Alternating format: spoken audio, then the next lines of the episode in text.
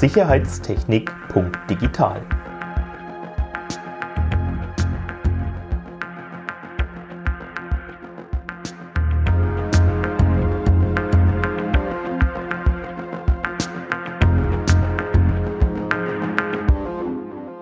Hallo und herzlich willkommen, lieber Percy, zu unserem aktuellen Normentalk.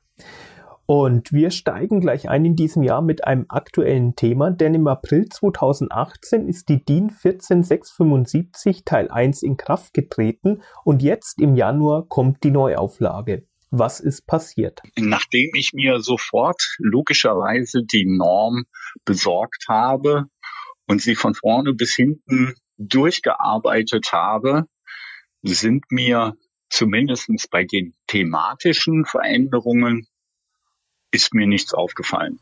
Das, was sich verändert hat, sind tatsächlich Absatzverschiebungen äh, oder Veränderungen am eigen, an der eigentlichen Optik. Jetzt wirklich, wirklich themenbezogene Änderungen finden sich in der Norm so gut wie keine wieder. Und die Themenänderungen, die aufgeführt sind, die haben eigentlich im ersten Step mal für unsere tägliche Arbeit keine tiefere Bedeutung. Und was bedeutet das jetzt konkret für Fachplaner und Facherrichter? Das Blöde für uns Fachplaner und Facherrichter ist, dass es als neue Norm deklariert worden ist und nicht als Anhang zu einer bestehenden Norm.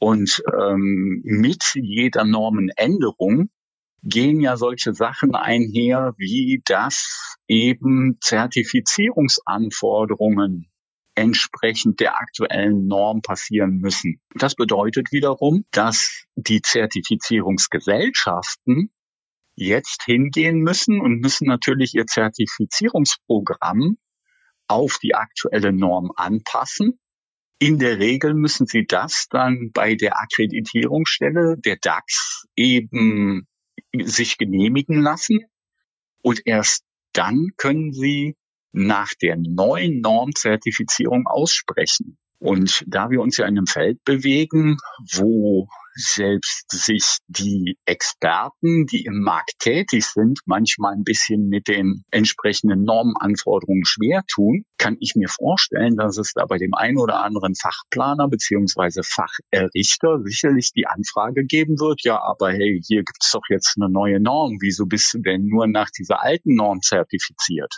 Also kann man sagen, der Zertifizierungsprozess beginnt jetzt für alle Beteiligten wieder von vorne. Ist das richtig? Im Grunde genommen ja. Also ich empfehle auf jeden Fall allen Fachplanern und Facherrichtern, die eine DIN 14675 Zertifizierung besitzen, die mögen sich an ihre Zertifizierungsgesellschaft wenden.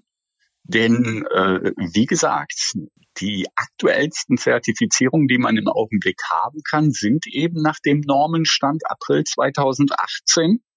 Und ähm, es wird nicht allzu lange auf sich warten lassen, bis die ersten kommen und sagen, warum hast du keine Zertifizierung nach der aktuellen Ausgabe Januar 2020?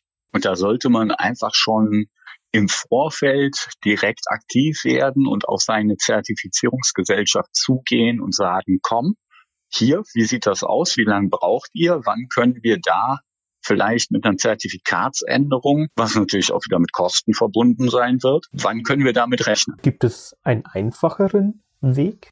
Man hätte, man hätte hingehen können und hätte das wie normalerweise üblich, wenn man einfach Formatierungsänderungen beziehungsweise anstatt einen Spiegelstrich einen Punkt setzt oder anstatt eines Punktes einen Spiegelstrich setzt, dann sind das normalerweise als, du kennst diese Teile A1, A2, A3, die dann rausgekommen sind. Das bezieht sich dann auf die gültige Norm und dann heißt es hier, ersetze diesen Satz durch und mach hier einen Spiegelstrich hin und so weiter das hätte man vielleicht auch so tun können. Ich habe mir die aktuelle Norm eben mit der Möglichkeit dieser Redline-Geschichte, die es da beim Beuth Verlag gibt, habe ich mir die besorgt und da sieht man dann wirklich jede Änderung im Vergleich zum letzten Mal. Und da sind natürlich ganz, ganz, ganz viele drin. Also wenn man die erste Seite dann aufmacht, dann stehen da auch, wie viel Normenveränderungen da drin sind. Und da sind es dann über 1500 Stück. Das hat mich natürlich erstmal total erschlagen, aber